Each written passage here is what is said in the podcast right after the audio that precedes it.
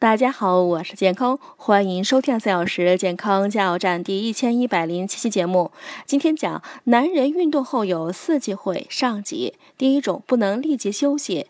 剧烈运动后，如果立即停下来休息，肌肉的节律性收缩会停止，原先流进肌肉大量血液就不能通过肌肉收缩流回心脏，造成血压降低，出现脑部暂时性缺血，引发心慌气短、头晕眼花、面色苍白，甚至休克、晕倒等症状。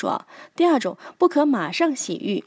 运动后，如果马上洗冷水浴，会因突然刺激使血管立即收缩，血液循环阻力加大，同时机体抵抗力降低，人就容易生病。运动后，如果马上洗热水澡，则会增加皮肤内的血液流量，血液过多的流进肌肉和皮肤中，导致心脏和大脑供血不足，轻者头昏眼花，重者虚脱休克，还容易诱发其他慢性疾病。应等自己恢复平静后再去洗澡。